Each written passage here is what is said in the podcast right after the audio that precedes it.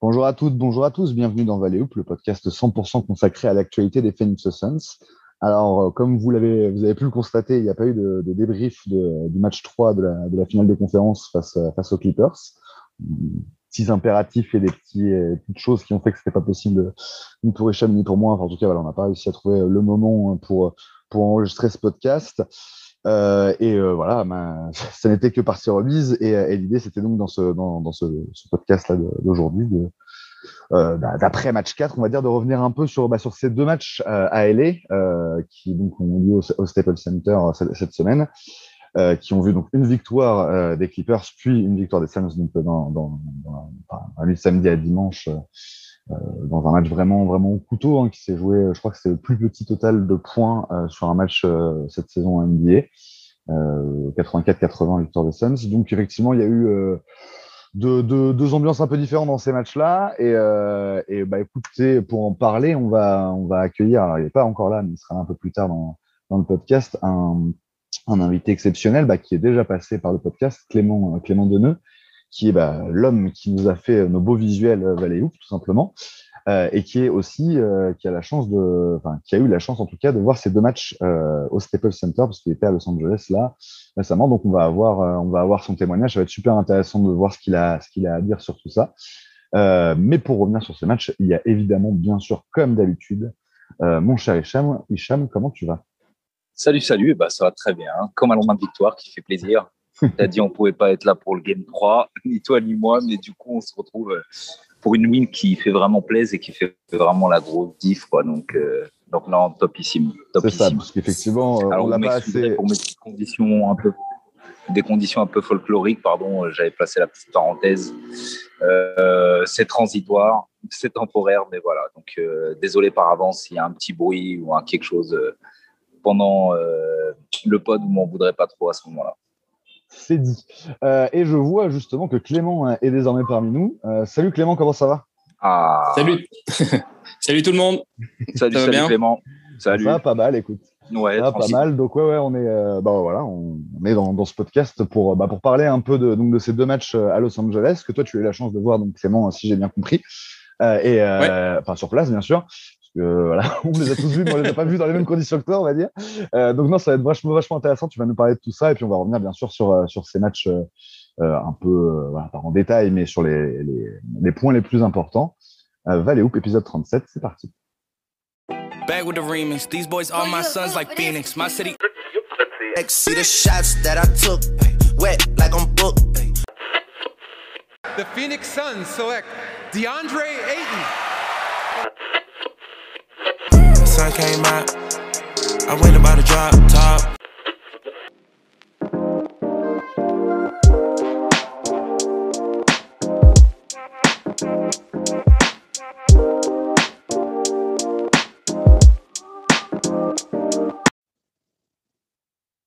On est donc dans ce Hoop avec, euh, avec un invité, comme on l'a dit, exceptionnel et, euh, et qu'on envie tous, hein, finalement, parce qu'il a eu la chance de voir euh, ces, deux derniers matchs. Alors, c'est peut-être pas les matchs les plus, euh, comment dire, les plus emballants qu'il y a eu dans les playoffs des Suns cette saison, mais, mais c'est quand même un, plaisir, j'imagine, de, voir, bah, de voir ton équipe tout simplement jouer au basket. Moi, j'ai jamais vu les Suns jouer en vrai. Je pense que c'est vrai aussi pour Hicham. Hein. donc, j'imagine que pour toi, Clément, ça a été, ça a été très agréable. Tu les avais déjà vu jouer les Suns en vrai, non, non, bah, pareil, j'avais déjà vu un match euh, à New York il y a très longtemps, euh, Knicks Pacers, mais du coup ouais. pas du tout les Suns.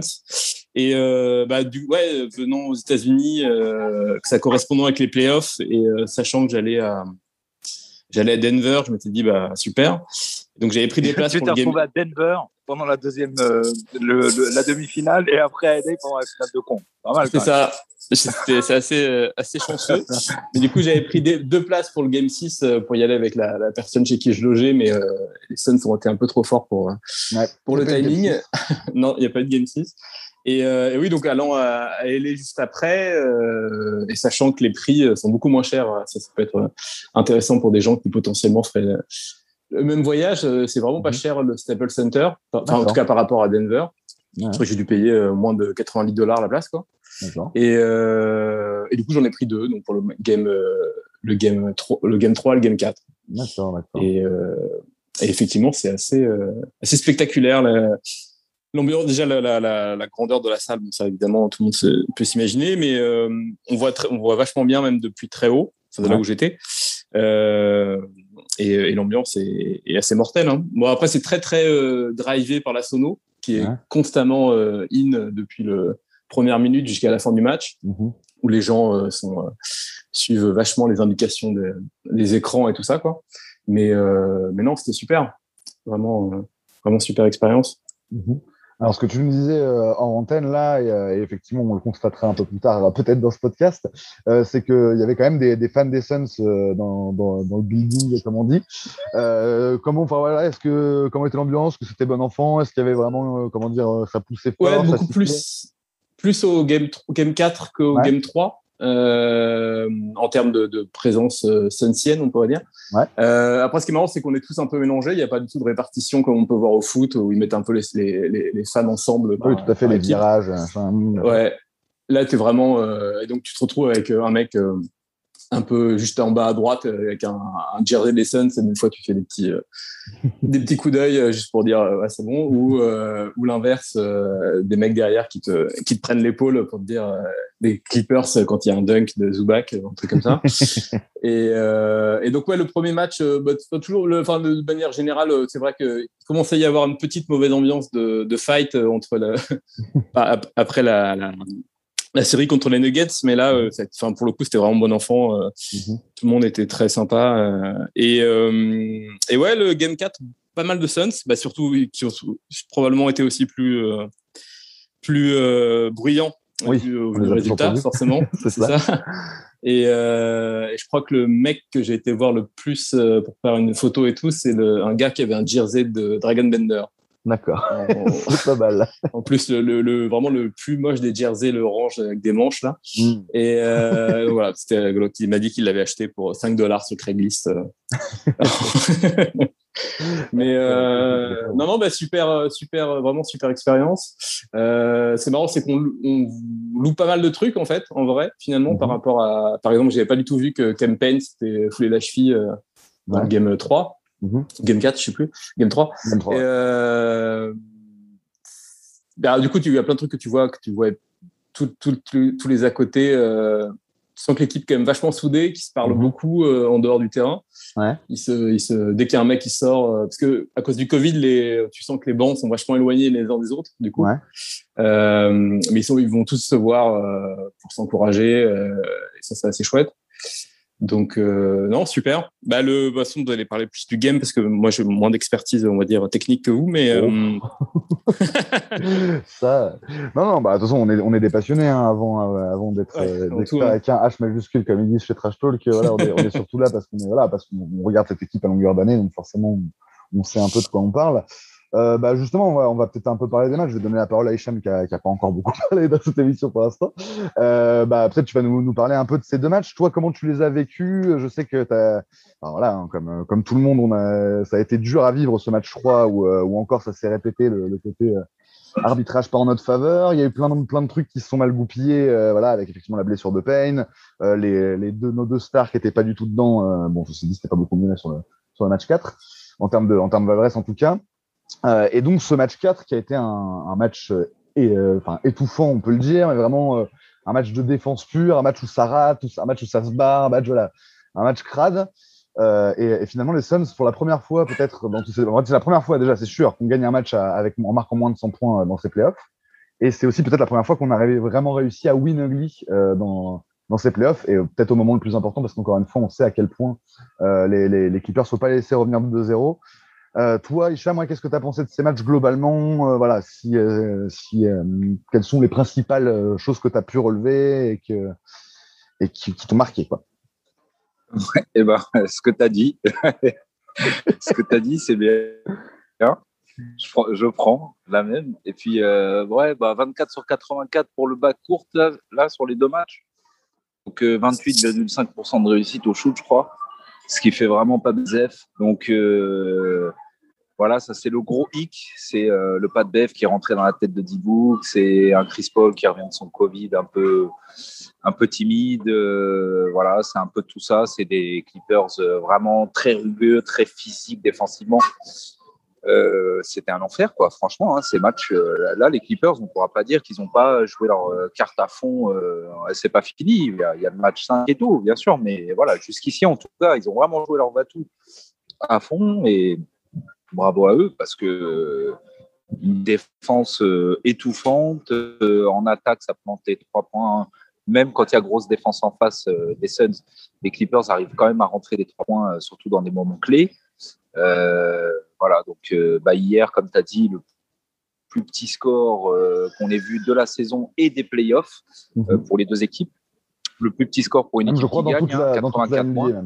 Dans toute la NBA, je pense que c'est ouais, dans toute la NBA, ouais, de toute la saison et les playoffs mhm. pour toutes les équipes, ouais, ouais.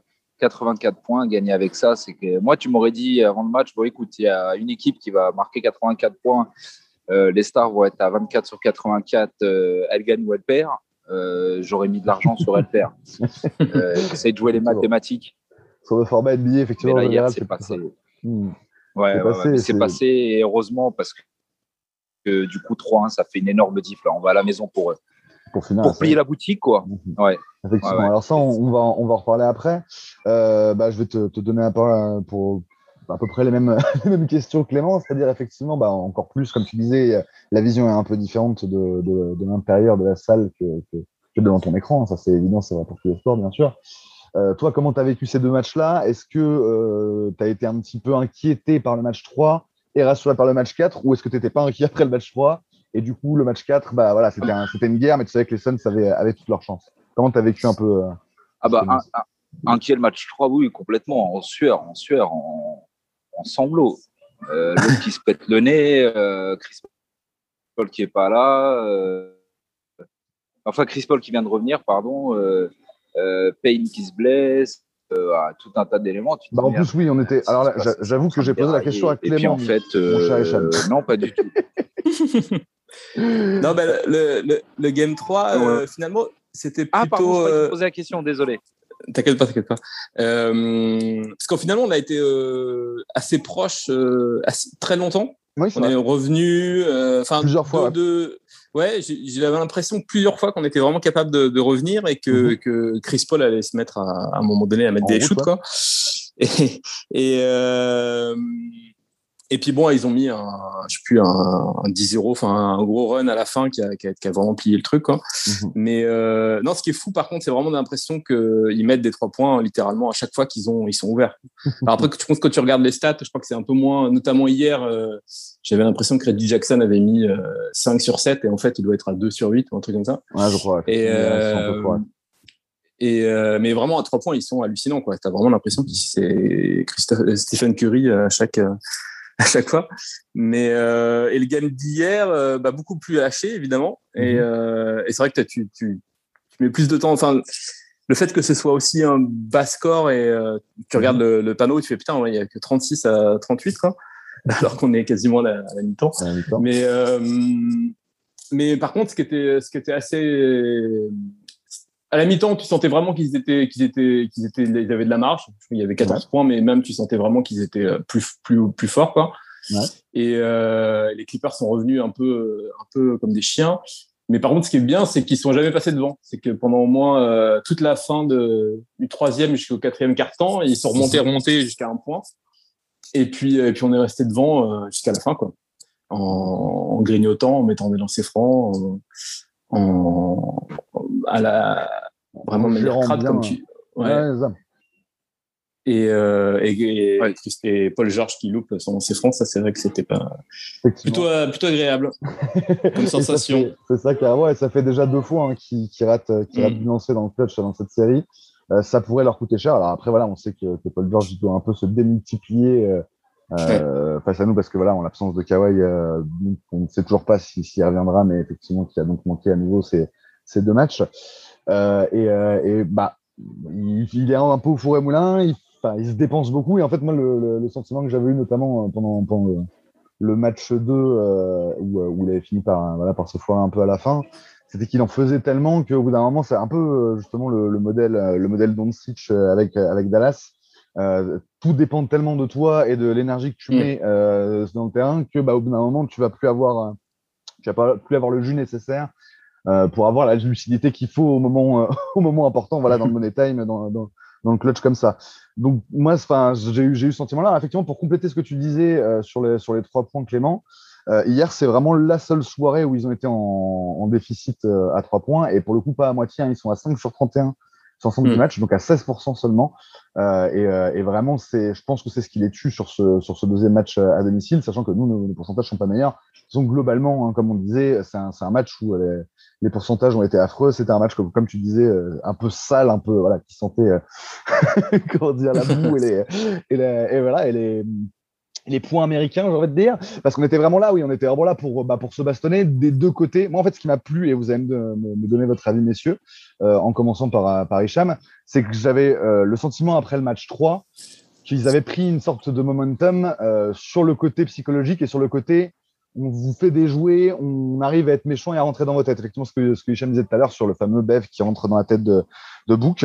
Et pour moi, le plus important sur ce match 4, c'était à, défaut de gagner, bien sûr, le plus important c'est de gagner, mais je veux dire, le plus important dans, dans la démarche générale, c'était surtout de relever la tête et de montrer aux Clippers qu'on n'allait pas se laisser marcher sur les pieds. On sait que voilà, les, les Suns, euh, en général, ils réagissent plutôt bien, c'est une équipe plutôt sympa, ils sont pas, voilà, ils sont pas en mode euh, à pourrir le match, quoi. Mais vu ce que mettaient euh, les Clippers en fait, en face, en fait, il fallait, il fa... comment dire, on n'arriverait pas à s'en sortir en justement en la jouant chevalier, euh, pro chevalier qui, qui joue un beau basket ou quoi que ce soit. Il allait falloir rentrer dans le dur, il allait falloir voilà, mettre, les, mettre les points, mettre les coudes ou quoi que ce soit. Sur ce plan-là, je trouve que c'était assez satisfaisant. Qu'est-ce que vous en avez pensé, vous, messieurs? Est-ce que vous étiez un peu euh, bah, comme moi euh, donc Clément, peut-être tu vas, tu vas commencer là-dessus. Euh, Est-ce que vous étiez un peu justement dans l'attente dans d'un réveil des Suns sur le, justement sur le côté dureté, méchanceté presque? Ouais, bah, disons que c'est vrai qu'ils mettent vachement de cœur Surtout, tu as Beverly qui harangue vachement la foule, tu as euh, Terrence Mann aussi qui est beaucoup dans l'énergie. Et, euh, ouais, tu sais qu'ils avaient pris un, vrai coup euh, psychologique au Game 3 de se dire euh, on va le refaire. quoi. On a, ça fait deux fois de suite qu'on est mené 2-0 et on remonte. Et, euh, ouais, donc c'était vraiment important effectivement de calmer, de calmer ça, comme tu dis. après, dans la dureté, bah, Jack, ouais, Jack Roder, il, c'est vrai qu'il euh, il, il, joue vachement là-dessus aussi. Enfin, c'est, mhm. assez euh, chouette, de le voir réagir là-dessus. Et, euh, et après, je trouve quand même qu'il se, il s'entête un peu à. C'est un peu autre chose, mais le, le je trouve qu'il. Chris Paul et, Booker, tu sens quand même qu'il y a un, un entêtement à jouer, à jouer un peu différemment dans ces, dans ces, dans ces configurations-là, mhm. qui aussi nous coûte j'ai l'impression que si on se remettait à jouer un peu comme on pouvait jouer avant et que mhm. là on, on s'entête un peu à, à, jouer le match serré et bon ça me sourit mais euh, mhm. mais c'est assez étrange comme façon de comme façon de gérer le game mais euh, mais, mais il fallait peut-être euh, passer par là pour pour, pour montrer vraiment qu'on qu'on avait du répondant quoi. Mhm. Bah, en fait moi ce qui m'avait marqué vraiment sur le sur le match 3 vis-à-vis de ça c'est qu'ils avaient vraiment réussi à, à gêner la circulation de balles à, à, gêner les, euh, comment dire, les sorties d'écran et, euh, et, les, bah, en fait, à, faire en sorte que tous ces joueurs, justement, tout ce mouvement de balle et ce, même ce mouvement sans ballon qu'on peut, qu'on peut avoir du côté des Suns était vraiment compliqué par, par la défense des Clippers. J'ai vraiment eu cette impression-là sur le match 3, déjà sur le match 2 un peu d'ailleurs. Et, et pour moi, en fait, je comprends tout à fait ce que tu dis et je suis assez d'accord. En fait, c'est-à-dire sur le fond, euh, si on arrive, enfin, si on s'entête effectivement sur des sur des ISO euh, book euh, Book, Book Paul, ça va être compliqué effectivement de, bah, de, comment dire, de gagner par le jeu, on va dire. Mais en même temps, euh, vu le, la configuration, encore une fois, et vu le fait qu'on est face à une équipe qui joue hyper dur, qui est en plus euh, plutôt protégée par les arbitres quand même, même si hier c'était quand même le cas, euh, il y, a, y, a, un côté là-dessus, il faut qu'on arrive à trouver les bonnes armes pour, euh, pour hmm. eux les faire sortir de leur stratégie d'une certaine manière, si tu veux. Donc, euh, moi, c'est ça. Et j'ai l'impression, j'ai eu l'impression, effectivement, on verra sur le match 5 qui est espérons que, espérons que ça revienne, mais que euh, pas les Suns n'ont pas abandonné l'idée de jouer, mais par contre ils se sont, ils ont compris que en restant sur ce plan de jeu, ce plan de jeu là, euh, qui était le plan de jeu initial dans cette série, ils auraient du mal et en fait les Clippers s'attendaient vraiment là-dessus en fait quoi. Donc moi c'est vraiment le sentiment que j'ai eu et effectivement ça fait un peu bizarre parce qu'on se dit qu'on joue pas très bien hein, sur ce match sur ce match 4 on a vraiment pas très bien joué comme on n'avait pas très bien joué d'ailleurs sur le sur le match 3 euh, mais en même temps s'il y a vraiment un côté il faut euh, comment dire il faut trouver les bonnes armes et les bons outils. Et, euh, et pour moi, en fait, ça montre euh, que cette équipe a vraiment une capacité d'adaptation complètement dingue. C'est-à-dire qu'on savait même pas en fait qu'elle qu était capable de, de, faire ça. de Winogly à ce point, de, voilà, de, de s'entêter dans des, dans des schémas de jeu qui sont bah, effectivement pas, pas très très folichon et pas très flamboyant, on va dire. Mais, mais je trouvais que c'était quand même assez rassurant, malgré tout, paradoxalement, même si c'était moche à voir, euh, de, enfin, de voir qu'on était capable de s'adapter à ça et, euh, et bah, de répondre, en fait, tout simplement, de répondre à la, dureté des Clippers.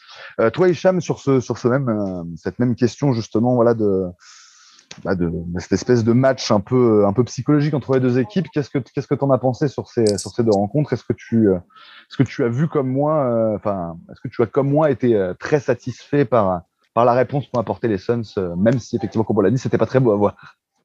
Ah bah complètement, complètement. Bah pour une équipe qui a pas fait les playoffs, à part quelques rares éléments comme Paul et Crowder, moi je trouve que voilà pour une jeune équipe, ça réagit vachement bien parce que à chaque équipe qu'ils ont que, que, les Suns ont rencontré à chaque tour, bah, ils se sont adaptés aux défis qu'ils soient physiques ou psychologiques ou défis d'adresse. Euh, donc, euh, non, vraiment bravo, bravo aux Petio, quoi, qui font du super boulot. Euh, je pense qu'on a prévu d'en parler juste après. On peut pas faire le pod sans parler de André, mais voilà, il y, a, ah, bah y a des choses qui méritent d'être soulignées. Je t'en prie, non, mais je t'en prie, vas-y, hein, vu que tu as bah, envie d'en parler. c'est bah, le grand bonhomme du match 4, effectivement, avec ses 19 points et 22 euros. 4 contre.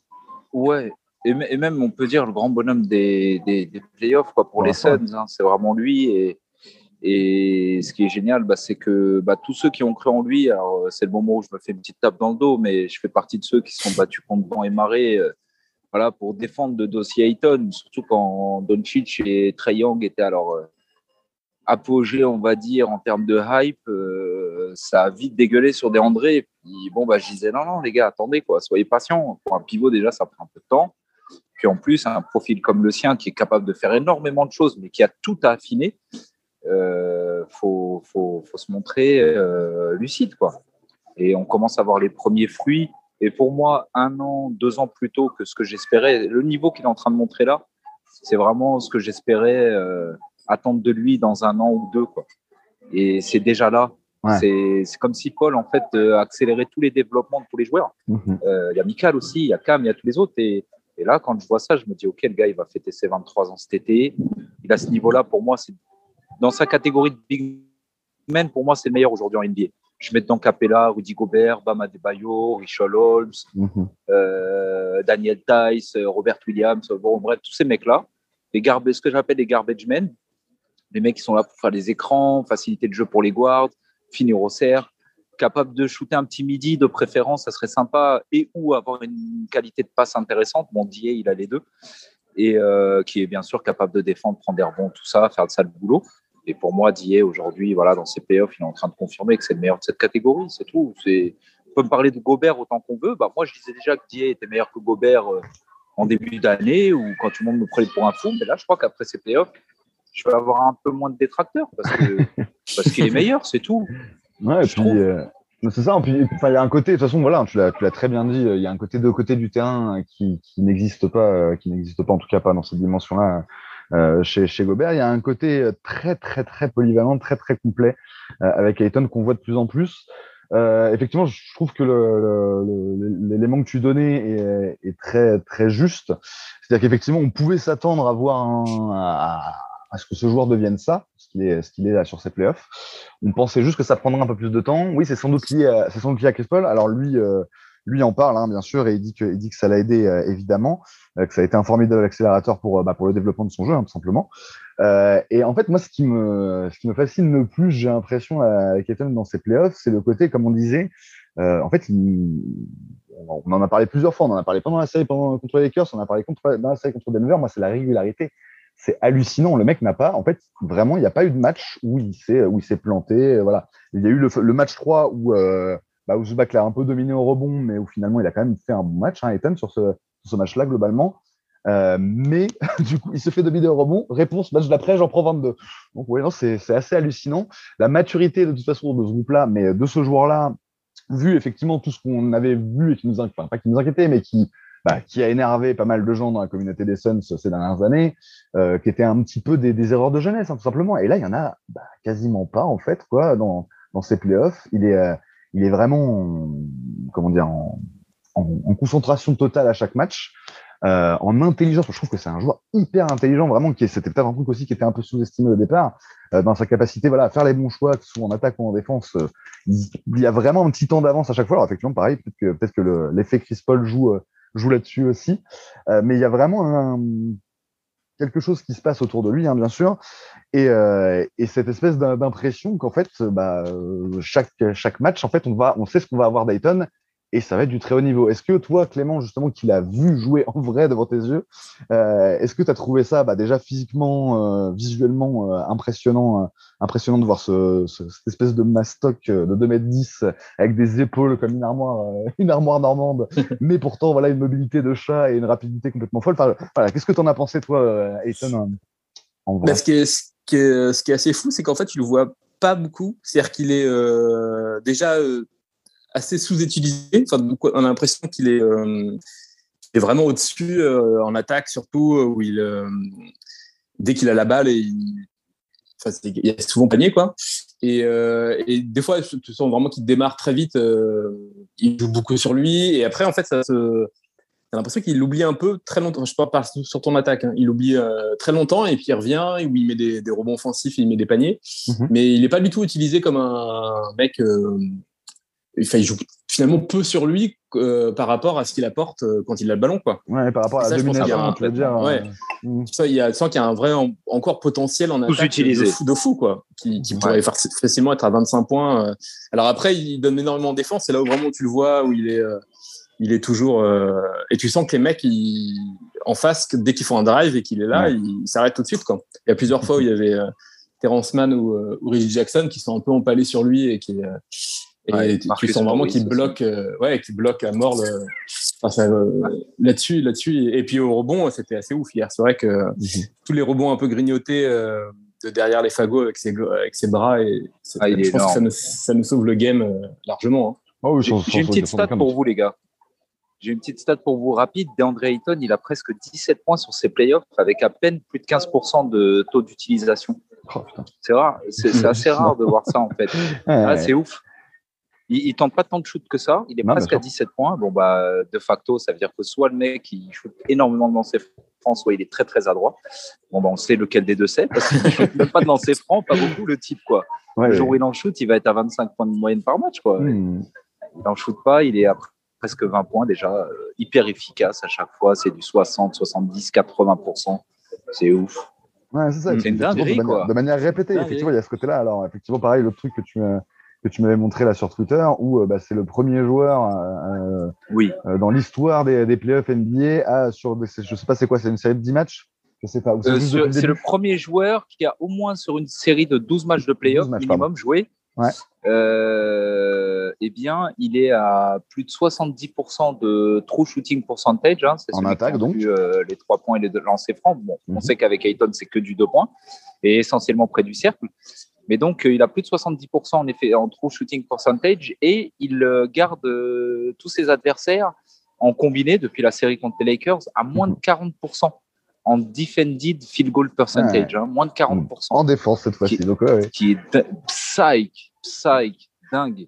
Ça, c'est des chiffres dingues, dingues, dingues. Des chiffres complètement C'est même pas élite, c'est au-dessus d'élite. Ah bah bien sûr, là on est comme tu comme comme voilà comme comme on disait, c'est personne ne l'avait fait avant lui en fait cette stat en, elle-même et je trouve qu'elle illustre exactement vraiment le voilà l'essence de de, de, de DeAndre Ayton pardon sur ses sur ses playoffs, c'est-à-dire voilà un, joueur hyper propre euh, en attaque et mais plus que dissuasif en, défense, vraiment déterminant. On l'avait déjà vu euh, cette saison, c'était un voilà un peu notre notre encre défensive et surtout notre joueur le plus important parce qu'il déterminait beaucoup de choses, on va dire, défensivement. Euh, notamment bah, face à des face à des très gros pivots, on se rend compte que voilà, il y a, y a quelque chose qui se passe. Euh, vraiment, y a, y a c'est ça qui est fou, hein, c'est qu'on peut dire aujourd'hui, euh, avec les, les, les, différentes péripéties et, et, et les, les, blessures, enfin les blessures, le, le, le Covid aussi, enfin toutes ces, ces choses, on va dire, qui ont affecté nos stars, mais c'est pas du tout déconnant aujourd'hui de dire que DeAndre Ayton est le meilleur joueur des Suns sur ses playoffs, tout simplement de manière générale. On disait ah, le, plus, le plus régulier, c'est sûr qu'il est le plus régulier. Le meilleur, on n'est pas loin en fait. On est vraiment pas loin de ça. Ah que pour moi, es d'accord, Echam ouais? Clément, toi, t'en penses quoi? Ouais, ouais, je pense qu'il. En tout cas, c'est celui qui, qui, a jamais laissé tomber, euh, qui, ouais, qui a ni été blessé ni, euh, ni loupé un match. Quoi. Mhm. Et je crois que j'avais lu un truc comme quoi les équipes s'ajustaient pour bloquer un peu les lobes, mhm. et ce qui faisait qu'ils baissaient pas mal les, ces statistiques en, attaque. Enfin, mhm. c'est et c'est vrai que comme dans les Game 1 où ils, ils, avaient vraiment joué là-dessus, ou Game 2, mais, euh, mais tu sens qu'il ouais, il suffirait qu'il joue un peu plus sur lui encore euh, au poste, ou, parce que des fois il est sur Maurice ou il est sur. Euh, enfin, il y a un vrai avantage là-dessus, quoi. Donc, je pense que le Game 5, ça peut être, ça peut être là-dessus qu'on le, qu'on le gagne. Ça être vraiment là-dessus qu'on gagne. Eh ben justement, on va, on va en profiter de cette magnifique transition, euh, Clément, bah pour, euh, pour, voilà, après, après un petit interlude, euh, bah passer à, à, la preview de ce Game 5 qui arrive où les Suns pourraient donc terminer la série.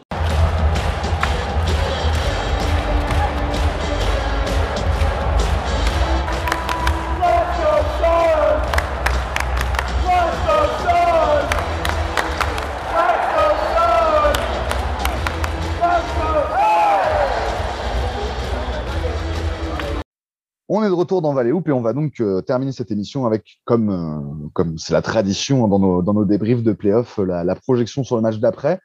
Euh, et donc ce, match 5 de retour à Phoenix, qui sera dans la nuit de, lundi à mardi, et, qui peut être donc, la fin de la série. On sait que voilà, 3-1, c'est pas comme 3-0, c'est arrivé dans l'histoire qu'on remonte de 3-1, enfin qu'une équipe menée 3-1 remonte et, inverse la tendance. C'est même arrivé en finale de conférence plusieurs fois. Euh, une fois seulement en finale NBA. Mais bref, en, gros, c'est pas le genre de truc qui est complètement impossible. En revanche, euh, et je vous, euh, je demander votre avis là-dessus, messieurs, on a le sentiment justement que, enfin, en tout cas, moi, j'étais, je suis naturel plutôt inquiet, plutôt pessimiste. Donc, j'avais très très peur après le match 3 si on perdait le match 4. Autant là, après le match 4, sans être complètement surconfiant, je me dis, ben, il y a moyen quand même de le finir là dès le match 5, en fait, parce qu'il y a moyen justement qu'on ait repris cette espèce d'avantage et que eux se disent, ça va être compliqué. En, combat, en mode combat de rue, ils arrivent à gagner. En mode, si on voilà, si n'est pas vigilant et qu'on laisse dérouler leur jeu, ils vont nous écraser. Donc, il y, y, a un côté là-dessus où est-ce que les Clippers, les Clippers ont encore des solutions euh, aujourd'hui? C'est un peu ça la question. Clément, qu'est-ce que tu penses de tout ça? Est-ce que pour toi, il y a, y a vraiment une occasion à saisir là dans ce match 5 pour les Suns? Ou, euh, ou est-ce que les Clippers vont, euh, vont encore hausser le ton, à ton avis?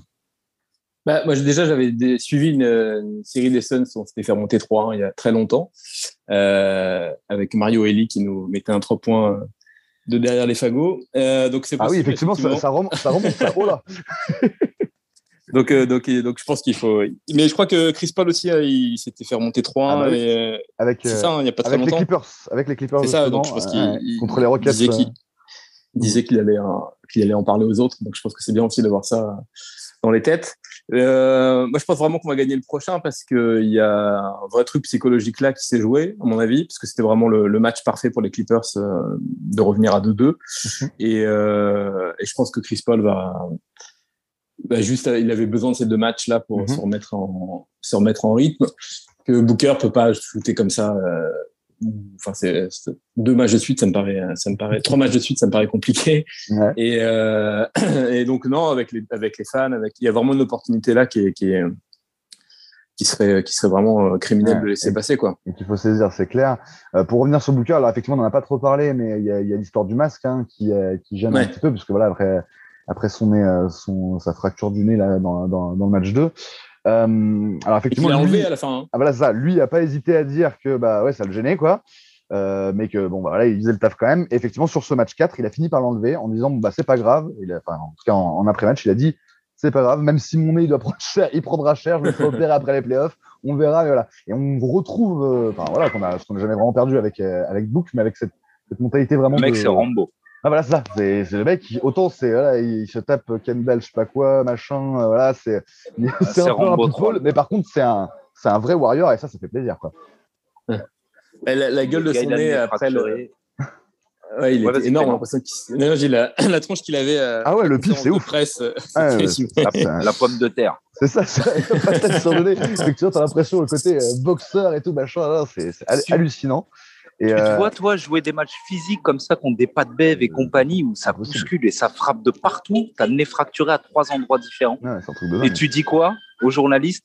Bah, J'ai enlevé le masque parce qu'il me gênait et tant pis si, ça, euh, si en gros on me pète littéralement le nez. Euh, De toute façon, après les playoffs, je fais une chirurgie, quoi, en gros. Et c'est ouf, quoi. C'est dingue. Le mec est fou, quoi.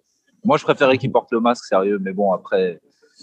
On pourrait gagner même avec un book qui jouerait plus distributeur que scoreur. Il peut, mhm. il peut essayer de distiller un peu le jeu à droite, à gauche. Et c'est ce que j'aimerais bien le voir faire au match 5. Quoi. Ouais, parce que là, j'ai l'impression qu'il veut prouver à lui-même et à tout le monde que s'il veut, il peut prendre la série à son compte. Mhm. Et depuis qu'il fait ça, là, bah, il, est à, il a des pourcentages très très faibles. Je crois qu'il est à 13 mhm. sur 44, que je dise pas de bêtises. Euh, oui, c'est ça, je crois. je crois que c'est ça, hein, sur les deux derniers. Un truc de fou furieux mhm. euh, sur les deux derniers matchs. Il faudrait vraiment que Book euh, laisse le jeu venir à lui quand il vient à lui. Quand ça vient pas, tant pis, mais qu'il joue plus distributeur, moi je préférerais. Hmm. Bah, surtout que c'est effectivement dans, dans, la configuration actuelle, euh, c'est effectivement ça peut ça peut être euh, être vraiment déterminant d'avoir plusieurs plusieurs playmakers et effectivement de, de, faire faire vivre le ballon, on peut dire. on a eu ah sur, sur ce match ce match 4 aussi le retour d'Abdelnader, on n'en a pas trop parlé mais, euh, qui a joué quelques minutes, voilà, alors que voilà, ça faisait bah, trois mois qu'il n'avait pas joué, hein, euh, qui, a, qui, a, apporté un petit peu, voilà, dans son dans son style habituel et, euh, et qui peut qui peut être une option aussi pour pour bah, justement être un, un, shooter de plus, on va dire, parce qu'on sait que c'est quelqu'un qui a quand même plutôt des, des bons pourcentages en général derrière l'arc. Donc effectivement, je suis assez d'accord avec ce que tu dis sur le fait, on n'a pas besoin que Booker prenne autant le, le, scoring à son compte. Euh, il vaut mieux effectivement qu'on arrive à être, plus équilibré. Et comme disait pour le coup Clément tout à l'heure, euh, c'est sans doute le meilleur moyen de retrouver un peu la fluidité dans le jeu qu'on a perdu là sur les matchs, sur les matchs 3 et 4, c'est de que nos deux stars se fassent vraiment violence là-dessus. Euh, voilà. Après, effectivement, ce qu'on disait aussi, c'est que c'était c'était en réponse à, comment dire, à une certaine stratégie des Clippers là, sur, sur, le match 3 en tout cas, sur le match 2 et 3, que les, les Suns sont vraiment comment dire j'allais dire jouer cyniquement. C'est pas non plus ça, c'est pas non plus ça, mais en tout cas mis de côté leur, leur, leur, mouvement de balle et leur partage du ballon. C'est vrai que ça, ça va être une, une, question, une donnée en tout cas vraiment, vraiment importante dans le, dans le match 5. Qu'est-ce que vous en pensez, messieurs? Est-ce que vous, est-ce que vous pensez euh, Alors, je vais, je vais même coupler cette question-là. Euh, est-ce que vous pensez qu'avec l'effet euh, retour à Phoenix, euh, public, euh, public chaud bouillant et, et finalement beaucoup plus de possibilités d'enflammer le match que, que, dans un match à, à LA. Pour l'instant, encore une fois, on, les a rarement mis. Je crois qu'il y a eu plus 12 là en début de match sur le match 4. C'était le plus gros écart de toute la série entre les deux équipes. Quoi. Euh, bah non, parce que les skippers ont, ont, eu un peu plus que ça dans le, dans le match 3. Mais, euh, mais en tout cas, en notre faveur, c'était le plus gros écart sur la, sur la série. Donc, est-ce que, c'est ça ma question, est-ce que porté par le, par, le, par, le, par le public, évidemment, comme d'habitude, avoir un, rôle important à jouer, les Suns peuvent euh, atteindre cette, cette espèce de, bah, de zones où ils vont surclasser les Clippers. Qu'est-ce que vous en pensez? Est-ce que vous pensez que c'est gérable sur, euh, sur ce match-là? Peut-être Clément pour commencer Ouais, bah, je pense qu'il y a une... ouais, en tout cas, il y a une vraie, euh, une vraie chance de ça. C'est, euh, je pense que, ouais, les Clippers ont eu un vrai truc au moral là. Et, mm-hmm et je pense qu'on peut on peut les finir euh, clairement. Après Book, je trouve qu'il il a les euh, il joue comme exactement comme tu dis. Je pense qu'il force un peu et qu'il veut qu'il veut qu'il veut vraiment montrer qu'il est le meilleur. Mais euh, mais tu regardes ses tirs, c'est quasiment les mêmes qu'au game game 1 Oui, c'est juste qu'il rentrait au, au game 1 et pas ouais, c'est ça. Ouais, Parce que là tu as énormément de petits énormément de petits shoots en mid range ou de trucs où il est près du panier les mêmes shoots, ouais ça roule et ça, ça, ça, ouais. Hmm. Il y a deux, deux, trois, trois points où il a forcé un peu. Ou... Après, c'est plus des, des moments où il, prend la balle, il a tout le monde de s'écarter et il fait son truc, quoi. Mhm. c'est là où des fois c'est un peu abusé ou du moins, mais je pense que c'est comme tu dis, c'est une façon de, réagir à l'adaptation des Clippers. Mhm. Mais euh, mais je vois, ouais, je, en plus en ayant tout le monde, euh, Nader compris, euh, on a vraiment une force d'adaptation nous aussi mhm. et de, de, pouvoir contrecarrer n'importe quel schéma en face. Donc un peu plus de collectif, un peu plus de bridges, et je pense qu'on on les, on les tue. Hein. Ça peut le faire, ça peut le faire. Sam, toi, très rapidement, pour, pour conclure euh, cette émission, tu es d'accord avec ça sur le fait qu'on peut les, les surclasser? Ouais, complètement. Complètement. Moi, je pense que le match 5, c'est le match où on va vraiment pouvoir euh, exprimer un peu plus notre potentiel offensif. Et à mon avis, ça va pas être un match euh, enragé comme le match 4 ou même le match 3. Je pense que ça va être un match beaucoup plus euh, free flow où ça va envoyer du trois points de chaque côté. Je pense que les deux équipes vont être euh, beaucoup plus à droite qu'à Los Angeles ou même plus globalement depuis le début de la série. Et, mais je pense que c'est vraiment le match où, on va les surclasser, du moins je l'espère. Et, eh ben, écoute, on... la série parce que c'est le moment. on l'espère tous, hein, on l'espère tous. Et bah, écoute, on va, on va finir la mission sur ça en, croisant tous les doigts. Merci beaucoup Clément d'être venu les orteils aussi. Tout ce qu'on peut croiser. Euh, donc merci vraiment beaucoup Clément. C'était super de t'avoir et, et, encore merci pour, pour tous les visuels, les visuels que tu as fait pour nous. C'est vraiment, euh, vraiment du plaisir et, euh, et, on remercie nos auditeurs de nous avoir écoutés et on leur dit donc au débrief après le match 5 pour voir où on en est.